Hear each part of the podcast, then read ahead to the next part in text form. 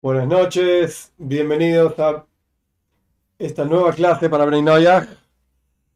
Probablemente a partir del sábado que viene, Dios mediante, empezamos ocho y media, porque Shabbat está empezando a entrar cada vez un poco más tarde y a terminar un poco más tarde cada vez. Y bueno, hay que acomodar algunas cosas. Muy bien, estamos estudiando un libro que no es muy famoso, no es muy conocido, se llama Mitzvah Hashem, los preceptos de Hashem, que habla sobre las leyes para Bnei. Y estamos comenzando una nueva sección en este libro. Algunos de los conceptos que vamos a estudiar hoy ya los vimos, ya los vimos en, otro, en otros contextos, en otras clases. Ok, pero igualmente me parece que es importante que veamos el libro en forma ordenada y podamos ir estudiando de acuerdo a cómo este rabino Jonathan Steif, que es relativamente contemporáneo, como ya mencioné muchas veces, falleció en 1958, nos va enseñando los diferentes lugares en la toira donde aparecen las leyes para Bnei Noyer. La sección que estamos comenzando ahora, a pesar de que aparentemente él tenía intención de hacerlo en todos los preceptos de Bnei Noyach, que son los siete con todas sus ramificaciones, pero aparentemente no habrá llegado a lograrlo. Así que en la práctica es el primer precepto de los preceptos de Bnei que es la advertencia contra la idolatría. No se puede hacer idolatría. Y hay una introducción. Vamos a estudiar la introducción. No sé si vamos a llegar a terminarlo hoy, pero bueno, esta es la introducción y diferentes capítulos, tiene unos cuantos capítulos. Esta mitzvah solamente tiene 40 y... perdón. 51 capítulos solamente sobre esta mitzvah. Vamos a comenzar sin más introducciones. Precepto número uno, el precepto de no hacer idolatría, introducción. Uno de los siete preceptos que fueron mandados, enviados Benei a cumplir es el precepto de la prohibición de Avoida Zara. Avoida Zara significa literalmente idolatría. Traducción literal, si bien no es de lo que estamos hablando, es un trabajo extraño. Extraño significa aquello que Dios no nos mandó hacer, por lo tanto es extraño para cada uno de nosotros. Y la Torah advierte sobre este asunto de idolatría muchas veces y repite, digamos, esta advertencia doble y redoblada. Y ya el primer hombre fue mandado a no hacer idolatría, como está escrito, y esto está en el Talmud, el famoso, Dios mandó sobre el primer hombre, y la explicación de esta palabra que Dios mandó sobre el primer hombre significa que le mandó a no hacer idolatría.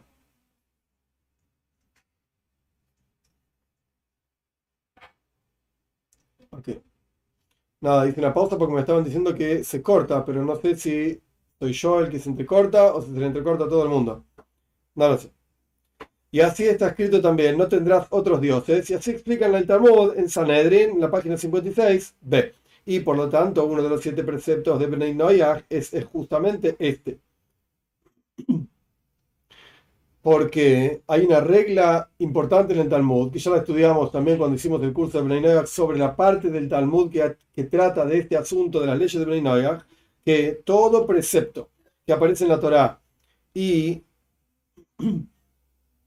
fue dicho para los Bnei y se repite en el monte Sinai, o sea, fue dicho tanto a Bnei como al, a los judíos posteriormente, significa que fue dicho este precepto a tanto a los judíos como para Bnei Hay preceptos que fueron dichos para Bnei y después no fueron repetidos para los judíos.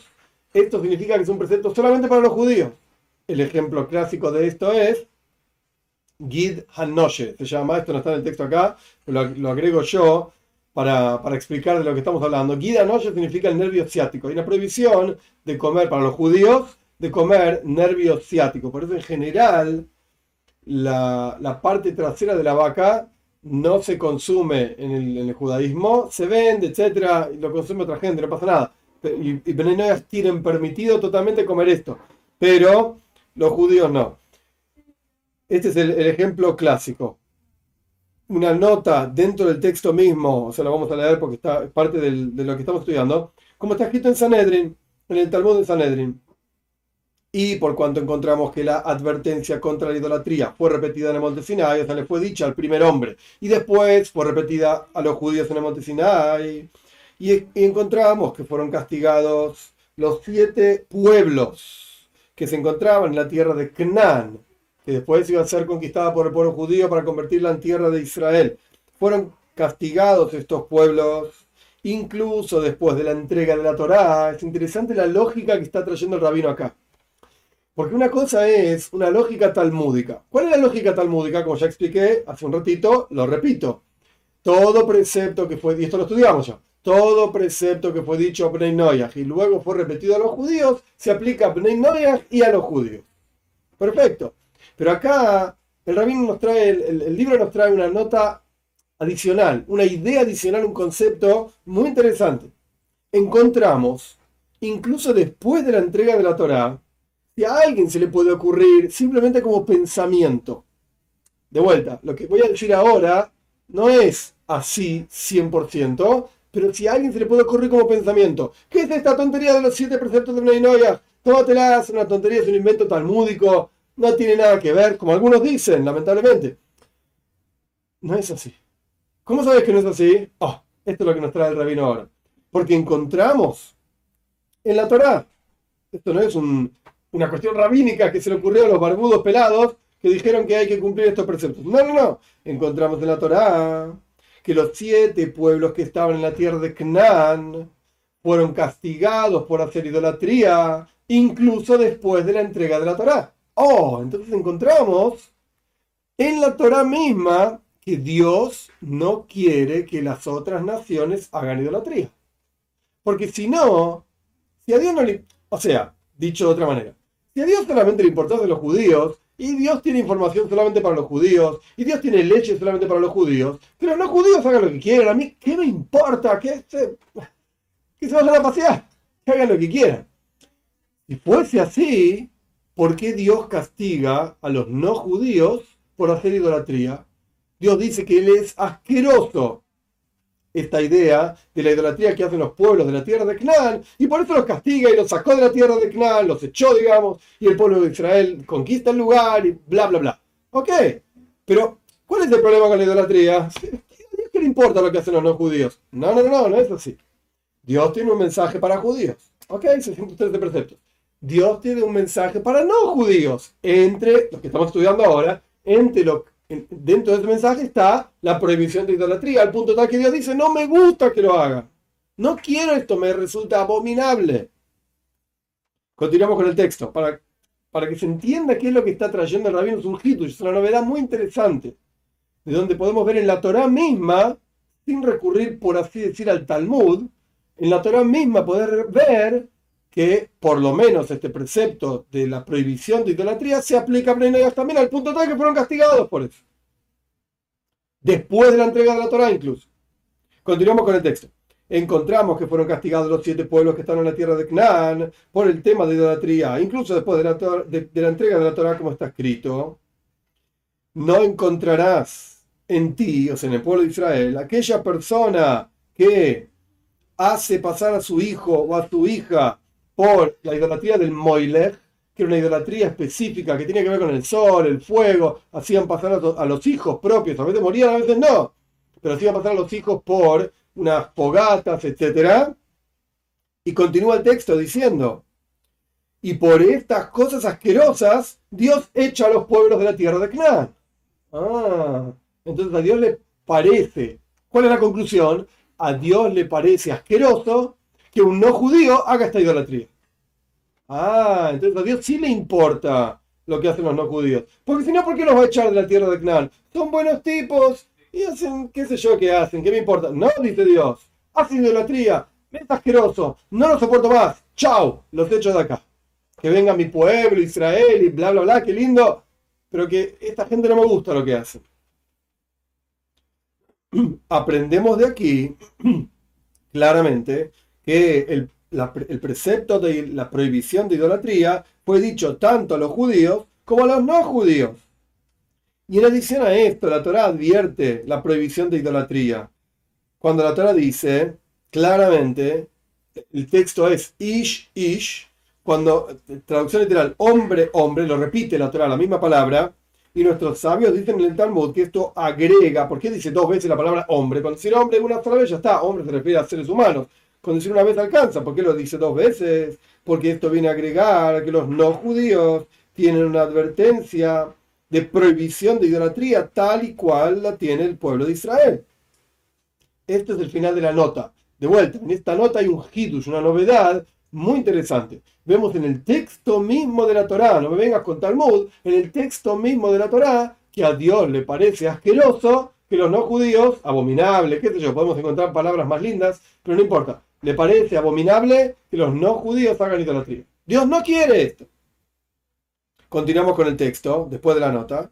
Y la Toira advierte contra la idolatría en la primera vez que da los diez mandamientos, Parshas Israel, y en la segunda vez que da los diez mandamientos, en Pashas Hanan, como está escrito, no te prosternarás a ellos, a esos dioses, digamos, extraños, y no los servirás. Y está escrito, no vaya a ser que busques. Esto es algo muy interesante también. Vamos a ver. No vaya dice la Torah, no busques cómo ellos, los otros pueblos, servían a, los, a sus dioses y hagas vos también de esta manera. Y el hecho de que la Torah repite esta prohibición de idolatría y advierte tantas veces sobre esto, y justamente ahora salimos de Parshas Re'ei, en la, lectura, digamos, semanal, Parshas Re'ei es una parsha que habla básicamente, en general, concepto general es idolatría, la prohibición de idolatría, a pesar de que habla de las fiestas también, al final de Parshas Re'ei habla de kashrus, habla de las comidas que se pueden comer o no, etcétera, pero es la parsha en donde Moisés está advirtiendo al pueblo de Israel, no hagan idolatría, profetas falsos, etcétera, etcétera. Entonces, de vuelta, el hecho de que la Toira repite esto tantas veces y advierte tantas veces sobre este asunto de no hacer idolatría, es por la gran importancia y gravedad de este pecado. Es el más grave de todos. Entre, entre paréntesis, lo agrego yo, no está en el texto, es similar al, concepto de que una mujer es infiel a su marido. En este caso el marido es Dios, la mujer seríamos cualquiera de nosotros, y nosotros nos fuimos con otro. ¿Quién es el otro? La, la idolatría. Está Mishlei también, en, Proverbios. Esta es la idea básica de lo que significa idolatría para Dios. Me dejaste por otro. Me abandonaste. Es lo peor que hay. Infidelidad. Porque toda persona que reconoce la idolatría, está negando toda la Torah, dice el Talmud. Y por lo tanto la Torah advierte y repite y advierte una y otra vez. Es decir, acordate constantemente y no te olvides de este gran fundamento que te mandé, sobre lo cual todo depende, sobre el cual todo depende. Y también la Torah en general advierte repetidamente sobre asuntos importantes y graves. Muy bien. Párrafo 2. El precepto de la idolatría es comparable a todo el resto de los preceptos en todos, juntos, como está escrito, y cuando se equivoquen y no hagan todos los preceptos, etc. Y nuestros sabios aprendieron que esta idea de todos los preceptos, porque la Torah dice todos los preceptos, está hablando específicamente de idolatría. De aquí aprendiste que todo aquel que niega la idolatría, está en la práctica reconociendo toda la Torá entera y todos los profetas, perdón, y todo aquello que mandaron los profetas, desde el primer hombre hasta el final del mundo, porque este es el fundamento de todos los preceptos. Esto lo dice el Rambam y, el, y el, nuestro libro, digamos, lo está copiando del Rambam. Y ya en los días, y ahora, eh, ahora sí, lo que sigue, lo hemos estudiado en otras situaciones, pero de vuelta, por la plenitud del asunto vamos a estudiarlo como está en el texto aquí. Él está copiando literalmente del Rambam, de Maimónides, de los primeros capítulos de las leyes de, idolatría de Maimónides.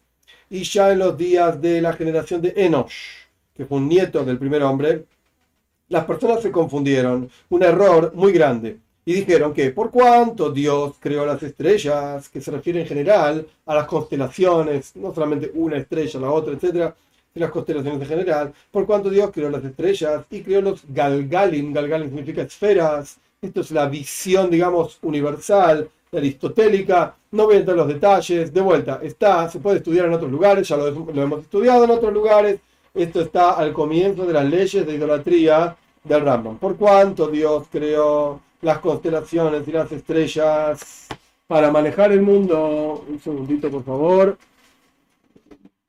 Un segundito. Ah, a veces se complican las cosas. Vamos. Ok, seguimos. ¿Cuál fue el error de la generación de Enosh?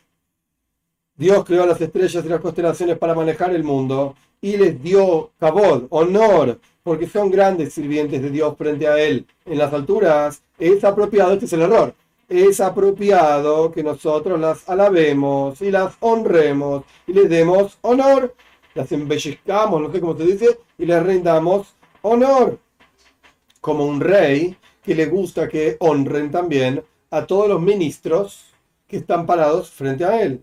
Y este, en realidad, cuando uno le rinde honor al ministro del rey, en realidad es honor al rey, no es al ministro, es honor al rey mismo.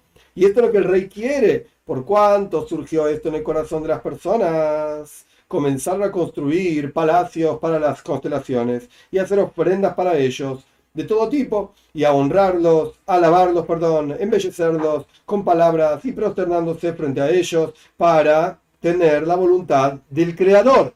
Fíjense, el Rambam de vuelta, esto es nuestro texto copiando al Rambam, es muy preciso. Lo que buscaban en la generación de Enosh, que son los primeros que se equivocaron en el concepto de idolatría, lo que ellos buscaban era la voluntad de Dios. Y ellos pensaban, Dios quiere que nosotros sirvamos a sus sirvientes. Entonces hacemos una ofrenda al sirviente de Dios para que Dios esté contento. No para que el sirviente esté contento, a mí me importa el sirviente.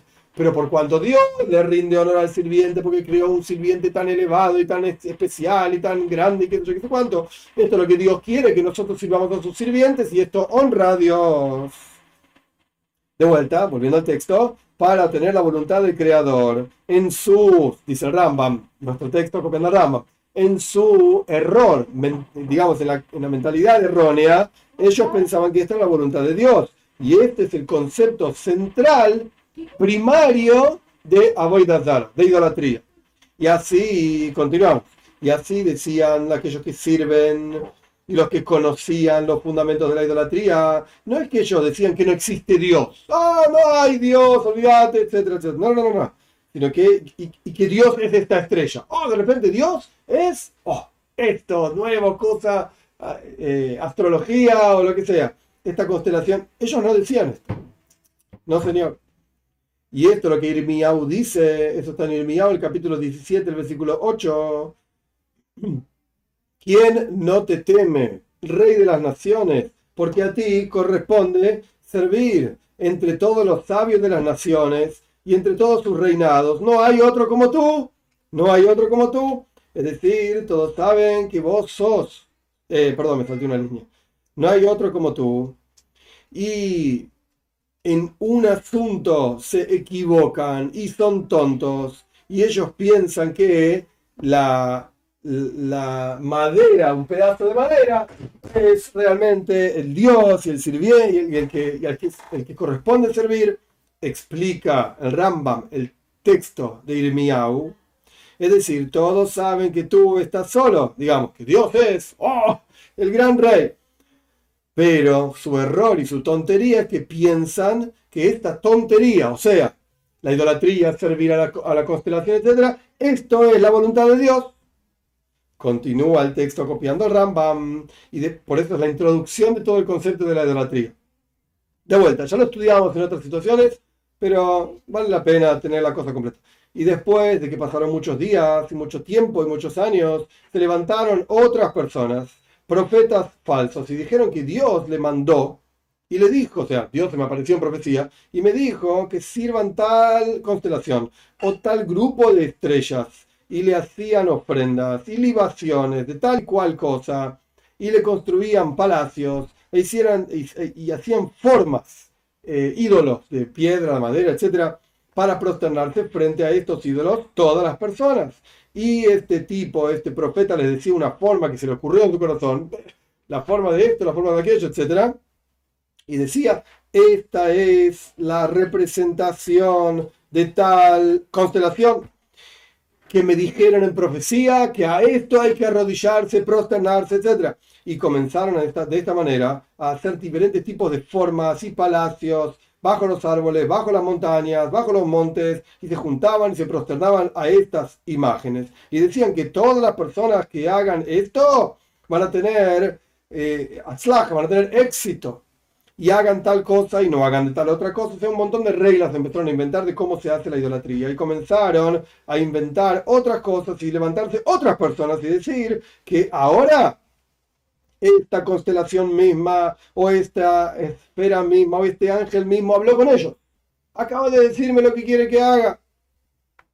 Habló con ellos y me dijo, sírvanme de tal y cual manera y les, indicaba cómo había que servir a esa estrella o a esa constelación o a ese ángel o lo que sea.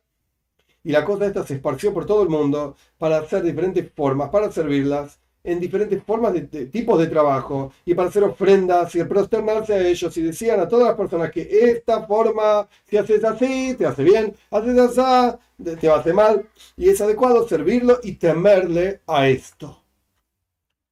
Y cuando pasaron más años todavía, la cosa se olvidó todavía más y se olvidaron de Dios, el honorable y el temible Dios, de todos los seres humanos. Nadie se acordaba de Dios y no lo conocían a Dios. Y surge que todas las personas, hombres, mujeres y niños, solamente conocían tal forma de piedra, de, madera, de piedra, y tal palacio de piedras, que fueron educados desde la niñez para prosternarse a esto y para servirlo a esto y para jurar en su nombre. Entre paréntesis agrego yo, por supuesto. Cualquier comparación con el mundo cristiano en el cual lamentablemente muchos de ustedes probablemente fueron educados y enseñados, etc. solamente casual, entre comillas. Cierro mi paréntesis semi-humorístico, tragicómico. Pero esto es, lo que está, esto es lo que dice Rambam, Maimónides. Y nuestro libro está copiando.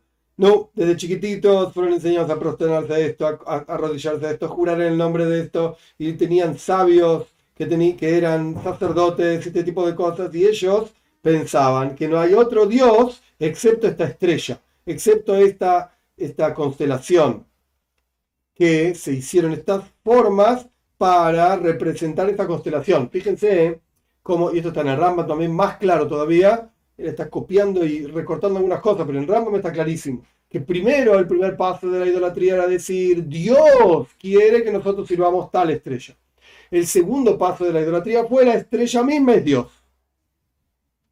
Chao. Se olvidaron de Dios y pensaban que esto es, o sea, esta cosa a la que llamaban Dios, esto era todo lo que importa. No hay otro Dios excepto esto. Pero la roca de los mundos, o sea, Dios mismo, no había ninguna persona que lo reconozca y nadie lo sabía, nadie lo conocía, sino algunos, sino que algunos personas especiales como Hanoch, Mesushela, Noyah, Shem y Eibar, los hijos de Noyah, nietos de Noyah. Y así el mundo andaba, por así decir, hasta que nació, esto también está copiado del texto del Rambam, hasta que nació la columna central del mundo, Abraham, nuestro patriarca, y él comenzó a divagar, por así decir, con su inteligencia, buscar, derivar con su propia inteligencia, y pensó en su corazón, y buscaba, y entendía, hasta que llegó a la verdad, y entendió, y supo que hay solamente un Dios. No es esta estrella, la otra estrella, etcétera, sino que hay uno solo. Y él es el que conduce y maneja todas las cosas. Traducción literal de lo que dice acá, y eso lo dice el Rambam también. De vuelta, está copiado del Rambam. Es el que maneja la, el galga, la esfera central, que maneja todas las cosas, y qué sé yo. Y él creó todo, este Dios creó todo. Y no hay en todas las criaturas quien pueda decir algo excepto él. Él es el único que puede decir algo. Y sabía Abraham que todo el mundo se estaba equivocando.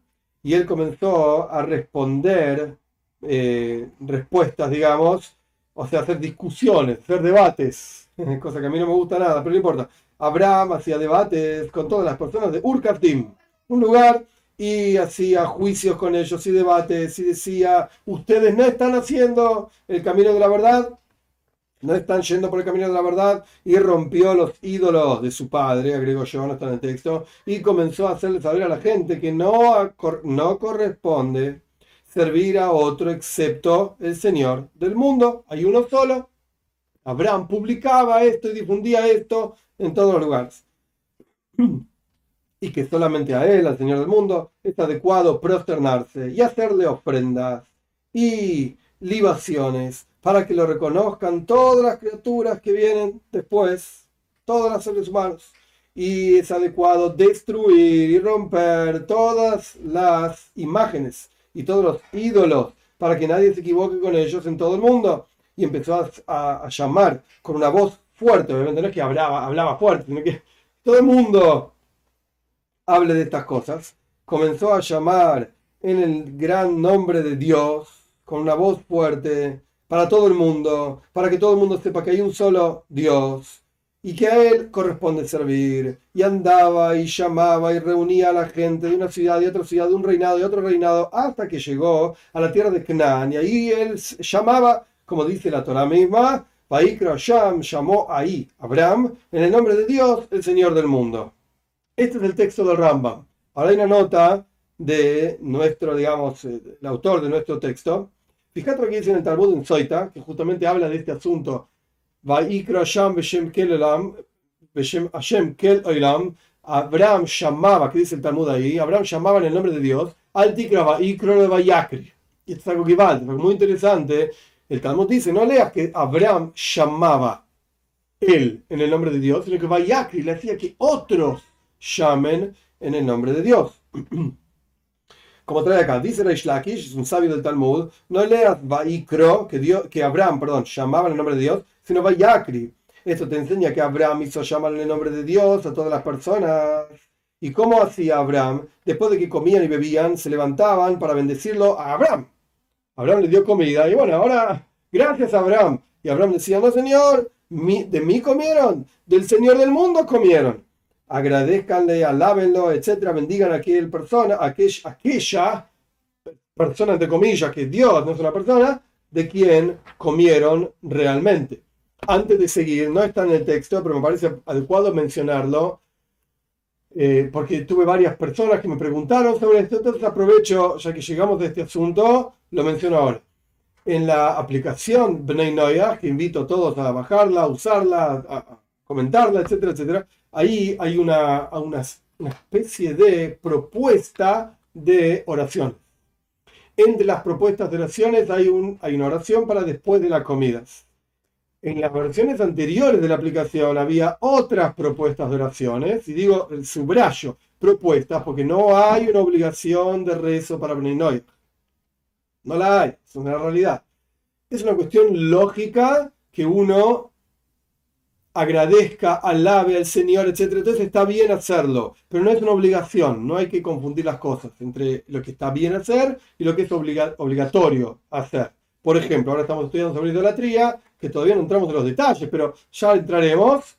Eh, eso es una obligación de la Torah, digamos, de Dios para con No había que con judíos también, pero el concepto del resto no, la oración no. Entonces, es una propuesta. En la versión anterior de la aplicación había una propuesta de otra institución, que es una institución que se llama ANI, que es la que, digamos, contrató al rabino Moishe Weiner, que es un genio de la Toira, para escribir un código de leyes para Bnei Hay cosas en las cuales yo estoy 100% de acuerdo con lo que escribe ese, ese, texto, que es el texto que después se tradujo a varios lenguajes, está en inglés y en español también, el código divino creo que se llama, The Divine Code, hay cosas que me parecen bien y hay cosas que yo, honestamente, mi humilde comprensión de lo que dice el Talmud, de lo que dicen los comentaristas, etcétera, etcétera, no estoy de acuerdo. Pero ese es, digamos, mi problema. Y yo enseño y tengo las fuentes, digamos, en qué apoyarme para enseñar lo que enseño. ¿Ok? Y cada uno entiende, digamos, su fuente de otra manera. Pero más allá de eso, ellos proponen también un libro de rezos. En la versión anterior de la aplicación estaba esa propuesta.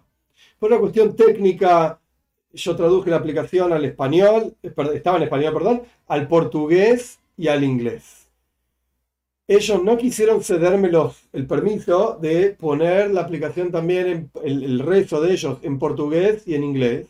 Entonces yo decidí sacarlo de la aplicación, no están los rezos de ellos, y puse los que a mí me parecen correctos. Hay muchas cosas que son en común, porque obviamente se nos ocurren las mismas ideas, porque el rezo para judío también tiene una estructura determinada, y hay cosas que son comunes, se pueden aplicar también a Brinoyas, y cosas que no, ok, las cosas que no, no las puse. El rezo que ellos propusieron para después de las comidas es un rezo que ellos diseñaron. A mí humildemente no me genera eh, tranquilidad diseñar un rezo. Esto es mi humilde opinión. Eh, si quieren pueden decirlo, mi pobre limitación. Ok, soy limitado, ¿qué cree que haga? Yo no estoy tan, eh, no, me apuraría tanto a diseñar un rezo para Bnei Entonces, solamente puse, ¿por qué digo todo esto ahora? Porque puse en la aplicación tres opciones de rezos, oraciones para después de la comida. La primera sale de aquí del Talmud. Es lo que Abraham le decía a la gente, señores, bendigan después de comer. La segunda opción que puse también aparece en el Talmud, es lo que decía un personaje interesante, después de comer, agradeciendo a Dios por el que es el dueño del pan, etcétera, etcétera. La tercera opción es una bendición que está para los judíos también, pero no tiene que ver directamente con los judíos, no habla de la tierra de Israel que fue entregada a los judíos, como habla, por ejemplo, la, bendición después de las comidas. La bendición después de las comidas en el texto judío, en el Sidur, en el libro de rezo judío, que no tiene nada que ver con Breinoyach, entonces no corresponde utilizarlo. Esa bendición dice claramente que Dios nos legó la tierra de Israel, que Dios nos entregó la Torá, que Dios nos entregó el pacto, la circuncisión, y esto no lo entregó Dios a los Breinoyach. Entonces, ¿qué, hace un Benoyach, una paz Noyach leyendo un texto así? No tiene nada que ver. Es una tontería. Entonces no es un capricho mío decir que Bnei no deberían utilizar un libro de rezos judíos para rezar y para oraciones, etc. No es un capricho mío. Es que lo que estás leyendo no tiene sentido. No tiene sentido. Es como que yo diga que Dios me dio, gracias a Dios, una larga cabellera con muchos pelos, de muchos colores. Y es mentira. Soy pelado. ¿Qué crees que haga? Toda mi familia son pelados. Entonces, no tiene sentido que yo lea un texto así evidentemente algo extraño hay, algo raro hay. Entonces lo mismo pasa con muchísima más gravedad, por supuesto, porque ser pelado o no ser pelado es una tontería. Pero lo mismo pasa con Brenoia. No podés leer un texto que no tiene sentido. Es una mentira lo que está diciendo. Entonces, ¿cómo pensás que estás agradeciendo a Dios, alabando a Dios, diciendo un texto que no tiene, no tiene sentido? Está mal, es mentira lo que está diciendo. Entonces no es un agradecimiento, es entre comillas, y grandes comillas, indiscutibles, es una especie de insulto. Gracias a Dios por darme pelo, muchos pelos de muchos colores. Que no es mentira, no es así. No es así. Lo mismo pasa con el rezo, con el libro de rezo. Entonces, el rezo de la aplicación después de las comidas sale justamente de este lugar en el Talmud, en donde se enseña que Abraham le decía a las personas, no solamente él llamaba en el nombre de Dios, sino que él enseñaba a la gente a llamar en el nombre de Dios también. Continuamos copiando en nuestro texto, copiando de los libros, del texto de, Rambam, de Maimónides, de la, introducción, perdón, a las leyes de idolatría. Y Abraham, nuestro patriarca, le hizo saber a todos los seres humanos, cada uno de acuerdo a su capacidad, y esto lo enfatizo porque está hablando de no judíos, si eran todos los judíos, y Abraham también tampoco era judío, no existía el judaísmo. El judaísmo surge con la entrega de la Torah. Se puede discutir cuál era el estatus legal de Abraham, que un día, Dios mediante, vamos a hacer una clase sobre los textos que discuten ese tema. Es un texto complejo, no es para ahora, Dios mediante. No es que estoy diciendo que nunca lo vamos a estudiar, ahora no, pero sea como fuere, Abraham hablaba con todos los seres humanos y les hacía entender según su capacidad que vuelvan al camino de la verdad hasta que se reunían hacia él, hacia Abraham, miles y decenas de miles de personas, que son los famosos, que aparecen en la Torah un par de veces, la casa de Abraham. Porque una cosa son los hijos de Abraham, otra cosa es la casa de Abraham.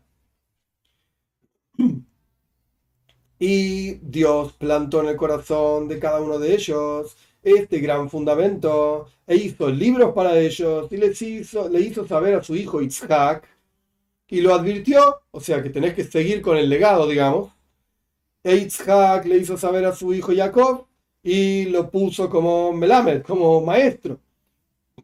Perdón, para enseñar a todas las generaciones. Y Jacob se sentaba y enseñaba a todos los que se juntaban a ellos. Y Jacob les enseñó a todos sus hijos y separó a uno de ellos, Levi, y lo puso como líder en términos de enseñanzas y lo puso con una yeshiva, con una casa de estudios para enseñarle a la gente el camino de Dios y para cuidar los preceptos de Abraham. Y mandó a sus hijos que no interrumpan de la tribu de Levi nunca un encargado para que nunca se olvide el estudio. Y esto avanzaba y andaba, por así decir, avanzaba en la, historia y se fortalecía en la casa de Jacob y en todos los que venían tras de ellos, hasta que se hizo en el mundo una nación que conocía a Dios, nación en este contexto que está nuestro libro copiando del Rambam, nación en el contexto, no estamos hablando ni de Israel, ni del país Israel, nada que ver, estamos hablando de una familia, todavía no había sido entregada la Torah, una familia que tenía mucha gente que se unía, digamos, a ellos en el, en el camino de la vida, por llamarlo de alguna manera, esto, a esto es a lo que se llama una nación. No voy a entrar ahora en la discusión porque no, no tiene sentido, pero nación a veces tiene que ver con un lenguaje, nación a veces tiene que ver con una tierra, nación tiene que ver con una cultura. En este contexto estamos nosotros estudiando ahora, nación tiene que ver con un fundamento en la vida. Hay un Dios. Este esto es lo que hacía a esta gente una nación, porque algunos de ellos eran justamente los hijos de Jacob, los hijos de Abraham, Isaac y Jacob, pero otros eran, y el Rambam lo menciona varias veces, y nuestro libro lo copia varias veces, todos aquellos que venían con ellos. Se juntaban personas que no eran necesariamente nacidos de Abraham, Isaac y Jacob. No eran así. Eran otros personajes, qué sé yo, de otros pueblos. Todo esto genera una nación. ¿En, torno a qué? Giraba esta nación en torno a la unicidad de Dios. Hasta que se, alargaron los días, digamos, para el pueblo de Israel en Egipto y volvieron al, al error del mundo y a su desviación, excepto la tribu de Levi, que no hicieron nunca idolatría. Esto lo dice el Talmud en otro lugar. Continuamos en el Rambam.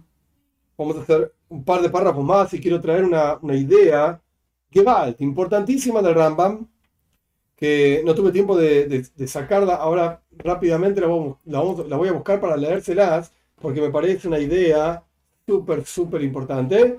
Pero bueno, mientras, mientras la voy buscando en, en, Cefaria, que debe ser un sitio que ya todo el mundo conoce, vamos, continuamos con la lectura. Por el amor de Dios, estamos de vuelta copiando el texto de Rambam, por el amor de Dios a nosotros y por cuidar el juramento que le hizo Abraham, nuestro patriarca, Dios puso a Moshe nuestro rebe, digamos, nuestro rabino, nuestro maestro, y el rabino y el maestro de todos los profetas, y lo mandó. Y a través de él fue entregada la Torá, y por cuanto Moshe profetizó y eligió Dios al pueblo de Israel para hacer su porción, los coronó al pueblo de Israel con los preceptos y les enseñó el camino de su servicio a Dios y cuál tenía que ser todas las leyes de idolatría y todos aquellos que se equivocan tras la idolatría. De vuelta, eso está copiado del Rambam. Y así Moishe Rabbeinu, Moishe nuestro maestro, mandó. Ahora copió, es interesante porque nuestro texto, si bien está copiando del Rambam, está como copiando pedacitos y los está juntando en un solo lugar para hacer un texto nuevo, entre comillas, como si el Rambam está ordenado de otra manera. Y así mandó Moisés Rabbeinu también, porque lo que vimos recién estaban las leyes de idolatría. Ahora vamos a otro lugar, las leyes de reyes, al final de Rambam, donde habla de las leyes de Benay Y Dios mandó, Moshe, perdón, Moshe mandó de boca de Dios forzar a todos los seres humanos a aceptar los preceptos que fueron mandados los hijos de Noia. Y dentro de esos preceptos, esto lo agrega él en el texto de Rambam, es interesante cuando uno conoce las fuentes, puedes, puede ver que está agregado, que está reordenado. Nada, interesante. Eh, dentro de estos preceptos de Brenoyah está el precepto de idolatría. Ahora bien, vamos a nuestro propio texto también. Copiado de Rama. Un Brenoyah que hizo idolatría recibe pena de muerte. Paréntesis, no está en nuestro texto, pero es algo que repetí montones de veces vale la pena decirlo. Hoy en día no se aplica ninguno de estos conceptos de pena de muerte por las leyes de Benay De ninguna manera. Hoy en día no se aplica nada de esto. Solamente se aplicaba en la tierra de Israel y solamente se aplicaba cuando había Yoibel. Yoibel significa el año número 50. Hoy en día no existe nada de esto. No hay un juzgado mayor. No existe. Podemos em, hablar de algo espiritual, una muerte espiritual. Es verdad, podemos hablar de esto. Pero nadie venga a decir que los judíos andan matando gente que hace idolatría. De ninguna manera. No existe una cosa así. Digo esto más allá de, que más allá de aclarar un concepto que está acá. Digo esto para que no piensen que el judaísmo es como si fuese la época de las cruzadas, la época de la Inquisición o este tipo de cosas. Haz Dios libre y guarde pensar una cosa así. De ninguna manera. De ninguna manera. De ninguna manera. No, era, no es así el judaísmo, no tiene nada que ver con nosotros. Nosotros no andamos matando gente para que haga lo que nosotros tenemos que hacer. De ninguna manera. Ok, continuamos. Un Bendoya que hizo de la tría recibe pena de muerte, siempre y cuando la haga como corresponde, como vamos a estudiar. Paciencia, hay una forma de hacer idolatría, una forma que no es idolatría, estos los detalles más adelante y toda idolatría que un juzgado judío mataría a un judío por hacer idolatría, que tampoco es pena de muerte para el judío, etc., Bnei Noyah también reciben pena de muerte. Y todo lo que un juzgado judío no mataría a un judío, entonces un Ben tampoco recibe pena de muerte por hacer esa forma de, llamémoslo entre comillas, idolatría. Y a pesar de que no, no habría pena de muerte ni para el judío ni para el no judío por hacer una actividad que parece idolatría, de cualquier manera está prohibido. Y no dejamos, por ejemplo, que un Benayah haga una matzeiba. Matzeiba significa una, una, serie de piedras a la cual, eh, sobre la cual, perdón, hacer una ofrenda. Y tampoco plantar un árbol que va a ser una sheira. Una sheira es un arbolito que es servido, paréntesis, para los que están en Argentina, esto yo lo mencioné varias veces, el famosísimo gauchito Gil que uno anda por las rutas en Argentina y ve los, los cositos rojos, las banderitas rojas, botellitas con agua, con no sé qué porquería le ponen. Esto es idolatría literal. Solemos pensar que hoy en día no existe más esto. Que la idolatría de antes. El gauchito Gil es la idolatría literal. Y tiene que estar en un arbolito. No está en cualquier lado. Está bajo un arbolito y tiene todo su color y su forma, etc. Cerramos paréntesis para los que están en Argentina. Y está prohibido hacer diferentes tipos de formas y este tipo de cuestiones. Punto. Antes de avanzar en el texto, me parece muy importante ir a otro texto de Rambam. El texto de Rambam, recién hablamos em, que Jacob, nuestro patriarca Jacob, estaba Abraham, le enseñó a Isaac, Isaac le enseñó a Jacob, y Jacob le enseñó a sus hijos y separó a uno, a Levi. Separó a un hijo para ser el que, digamos, cargue con la, parte académica, por llamarlo de alguna manera, de enseñarle a los demás, etc. Perfecto. Esta es la tribu de Levi. Voy a leerles ahora un texto de Rambam. Este texto está en el Mishneh Torah, en las leyes, el final final de las leyes, el final del libro de Zeraim, de semillas, en las leyes de Shemitah, que es el séptimo año, Yoibel, el año número 50, en el capítulo 13, la última ley. Escuchen este texto de Rambam. Y ahora antes de, entrar en el texto de Rambam, que esto va a ser el final de la clase de hoy, Dios mediante, y después las preguntas, etcétera, pero antes del texto de Rambam, esto que les voy a leer, por un lado, es un hidush, es una novedad de Rambam. Algo que no, tiene una fuente que uno diga, eh, lo sacó de tal lugar en el Talmud, lo sacó de tal otro lugar en tal escrito. No, es una novedad del Rambam. Al final de cada uno de los 14 libros del Rambam, el Rambam trae una, lo que se llama en, hebreo es un drush, una explicación, una, no es una ley directamente, sino que como cerrando toda una serie de leyes, cerrando todo un libro de leyes, trae algo, entre comillas, bonito para, para explicar. Esto que vamos a leer es el cierre del libro de semillas. En general, el libro de semillas se llama así. ¿Por qué se llama semillas? Porque es un libro que habla de todo tipo de, de leyes que tienen que ver con las semillas, con plantar en la tierra de Israel, con las donaciones que corresponde entregar de acuerdo a, la época del año, a los años del, ciclo de 7 años, de 50 años, montones de leyes, un libro grande, libro de semillas. al final existen leyes de las donaciones que uno tiene que darle al Levi. Oh, Levi era este personaje, de vuelta, hijo de Jacob, que Jacob lo separó para ser, de vuelta, el líder académico que le enseñó Torah a sus hermanos y a toda la descendencia. Y de vuelta el Rambam trajo, en nuestro libro lo trae, que Levi nunca hizo, la tribu de Levi nunca hizo idolatría. Ok, listo. Terminamos con esto. Esto que vamos a leer ahora es un del Rambam, una novedad del Rambam. Y en adición, aquí está la novedad del Rambam, esto que vamos a leer ahora, el Rebe lo cita en diferentes lugares, en charlas del Rebe directamente, lo repetía una y otra vez, en cartas, en donde el Rebe enfatiza esto que vamos a leer. ¿Qué quiere decir esto? Y probablemente si, si han visto más de una de mis clases, particularmente las clases de Neinoyach, saben que esto es mi humilde forma de entender las cosas también, obviamente porque es la forma del Rebe de entender las cosas, pero esta es la, la forma, el enfoque, esta es la palabra, este es el enfoque del Rebe frente a los no judíos. Y el Rebe de vuelta lo repetía este Rambam. Es una novedad del Rambam y es una novedad del Rebe citar y enfatizar y push, empujar este Rambam una y otra vez, tal y cual está escrito. ¿Qué dice Rambam? libro de Drain, de semillas, leyes de Shemitah Beyoibel, lo pueden encontrar en cualquier lado, en cualquier lenguaje. Las leyes, el final final del libro de Drain, de semillas, leyes del séptimo año del año número 50, capítulo 13, ley número 13 no solamente la tribu de Levi, solamente, de vuelta, no solamente la tribu de Levi fueron, vamos a empezar con la ley, la ley número 12, para que entiendan lo que está diciendo Rama. El Hidush, la novedad, está en la ley 13. Vamos a empezar de la 12.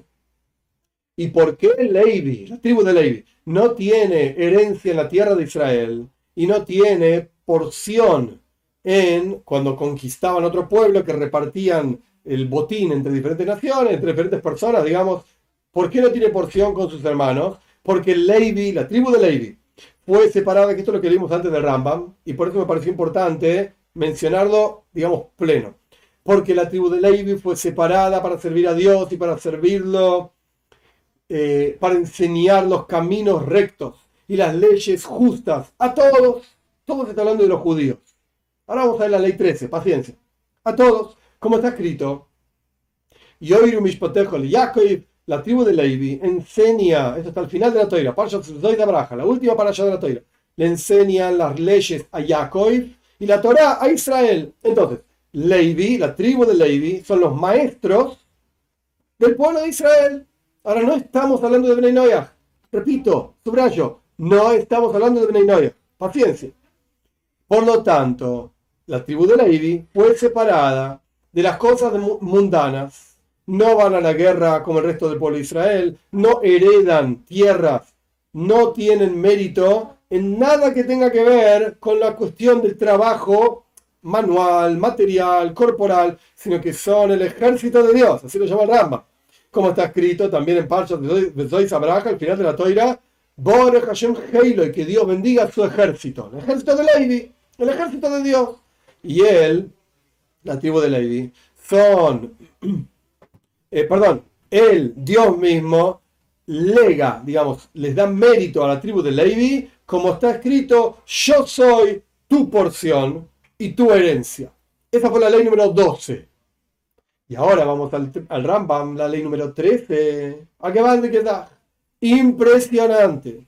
Y no, escuchen estas palabras, literal, lo pueden encontrar en este texto, no me necesitan a mí para esto. Y no solamente la tribu de Levi, sino que Presten atención. Toda persona de todos los seres humanos.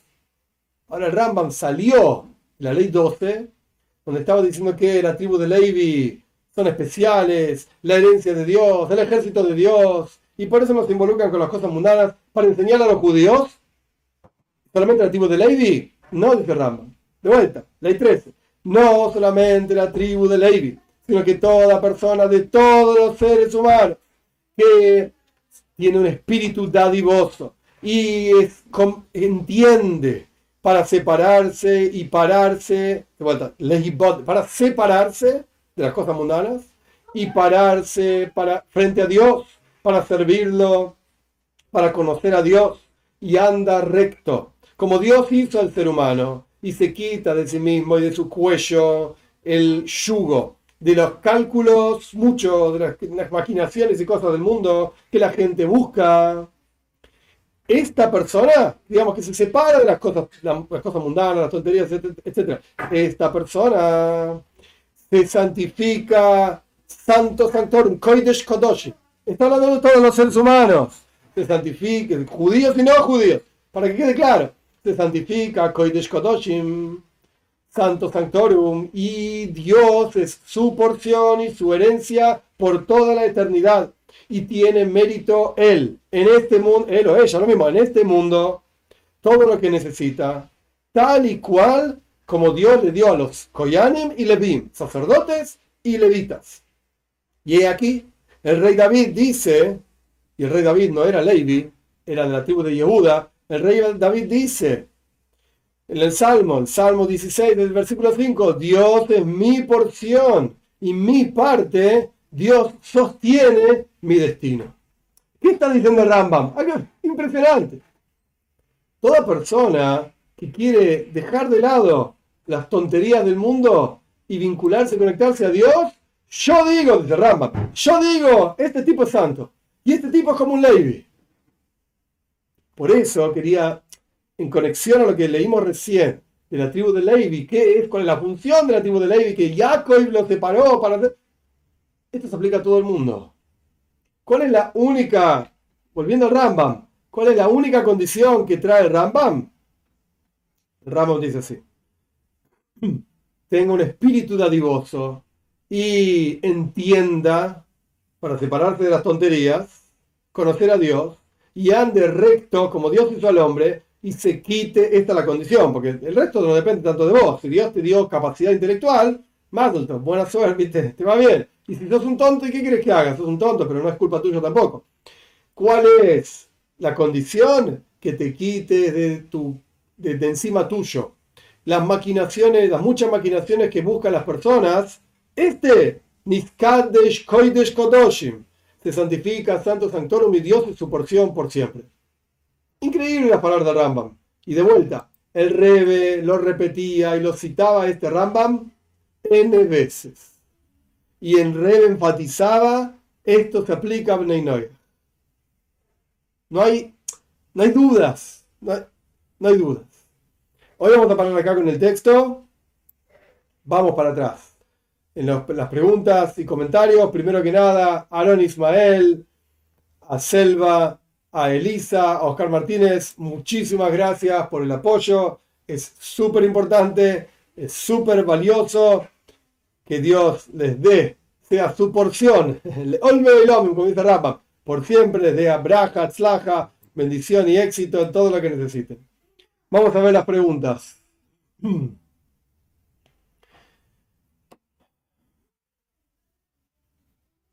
segundito.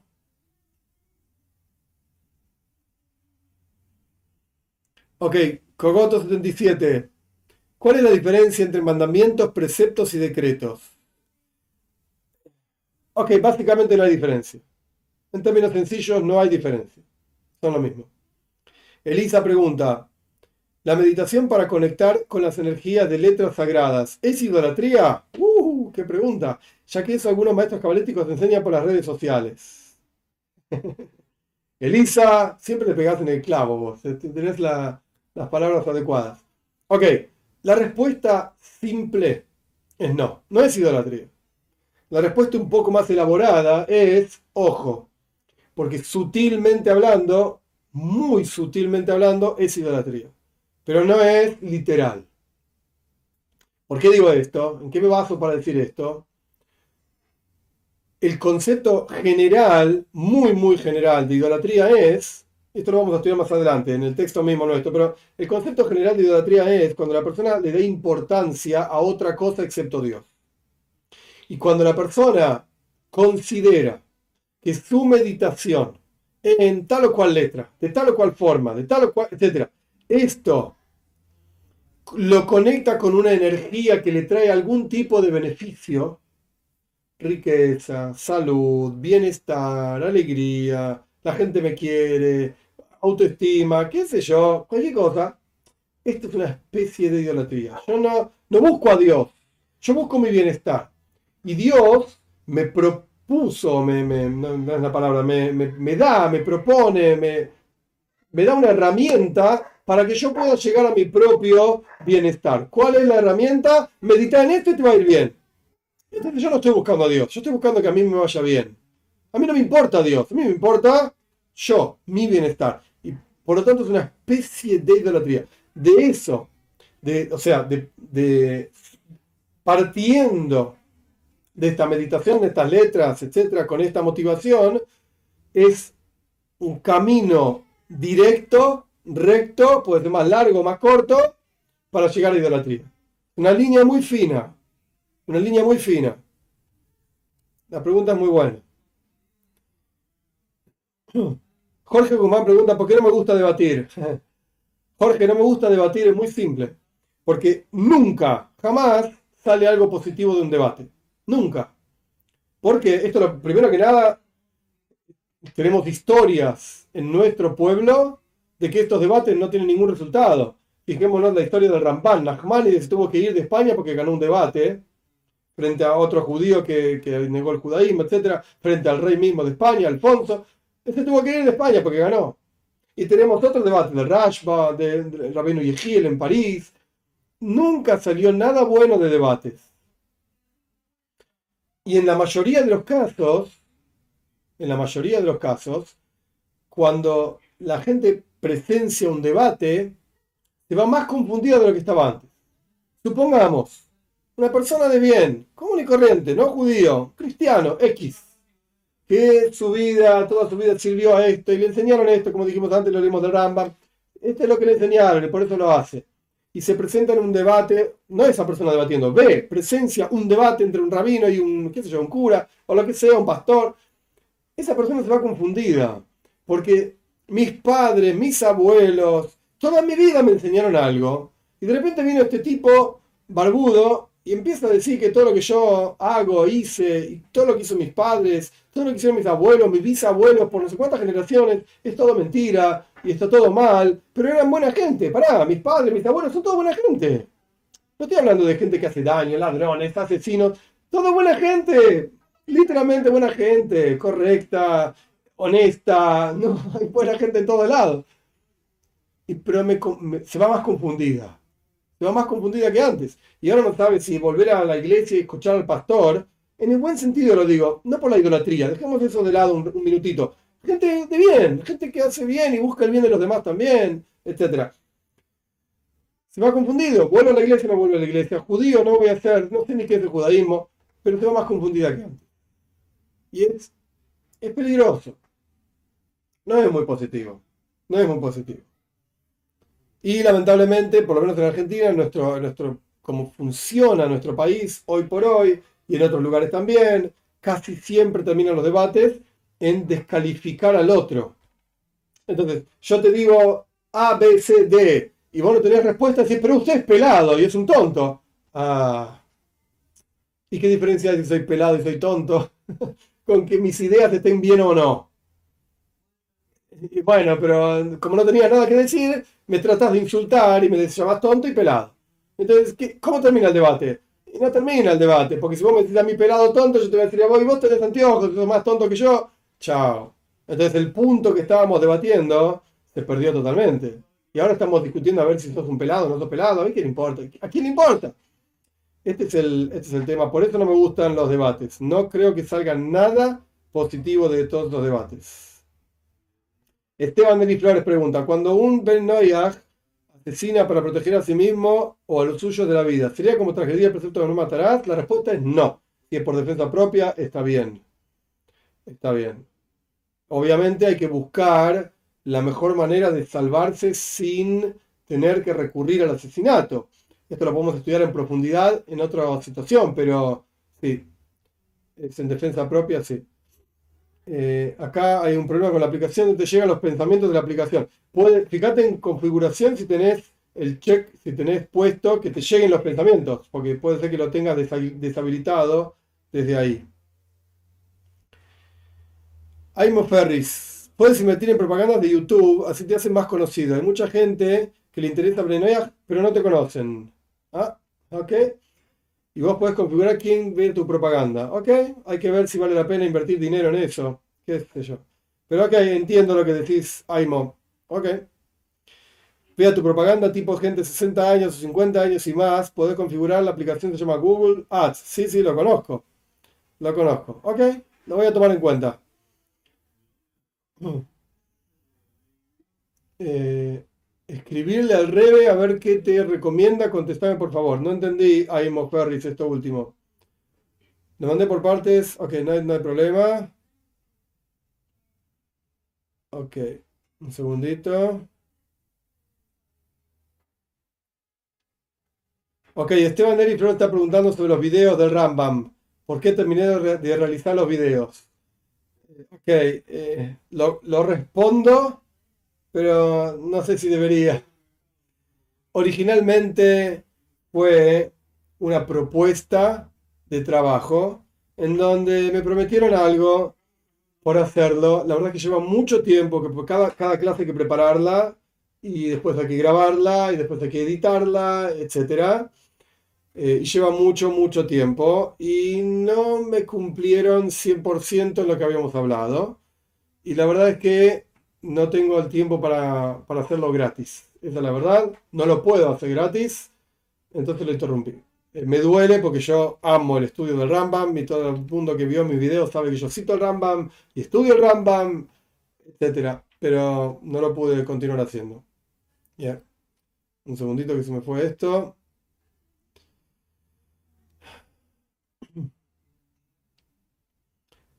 Ok, acá Imo Ferry sigue insistiendo en el tema de las propagandas. Lo voy a tomar en cuenta, lo voy a tomar en cuenta. Eh, Yasmin Erika pregunta, uno que creció, le digo tristemente con idolatría, pero por Hashem, ustedes los rabinos nos han quitado la venda. Ellos dicen, los cristianos dicen que nosotros tenemos una venda. ¿Usted cree que seamos perdonados por Dios? Claro que sí, sin duda. Por lo mismo que dije antes, por la idea de que fueron educados de esa manera sin conocimiento. ¿Cree que Dios nos vea con ojos de misericordia ahora que seguimos el verdadero camino? Sí, Erika o Yasmin, no sé cómo crees que te diga, sin ninguna duda, sin ninguna duda.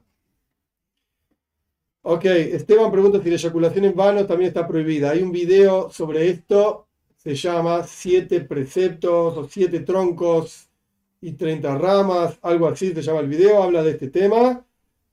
Mm, si vos te fijás Parshas, Creo que es, creo que Parshas Vayeshev, la historia de Yehuda y sus dos, hijos, Er y Onan, que murieron por esto. es inadecuado. Omar, Osaeta, muchísimas gracias. Para vos también, Braja Batzlaja, muchísimos éxitos en todos tus asuntos. Eh, ok. Sabrina dice, Shema dice que hay que pensar en las palabras que él nos indica, en el Shema, en toda la Torah hay que meditar, Rabino Tubia, sí. En las historias y enseñanzas, todo lo que se desprende de eso por sabios, sí, corresponde. Ahí me pregunta qué pasó con la sinagoga de La Plata. Hoy ve, esto es una historia larga que no es para, no, es para ahora. Eh, estoy buscando a, una persona, que, una pareja que pueda ir a continuar con la sinagoga en La Plata. Por ejemplo, este Shabbat estuvo un hijo mío. Pero bueno, es una historia larga que ahora no es el momento. No es el momento. Muy bien, gente. Que tengan una buena noche, que tengan una buena semana. Eh, y Dios mediante, continuamos el martes con la clase eh, para la membresía. Y Continuamos el sábado que viene a las 20.30. Pero igualmente yo lo voy a anunciar y también lo voy a anunciar con la aplicación, con las noticias de la aplicación. Gente, buenas noches. Éxito.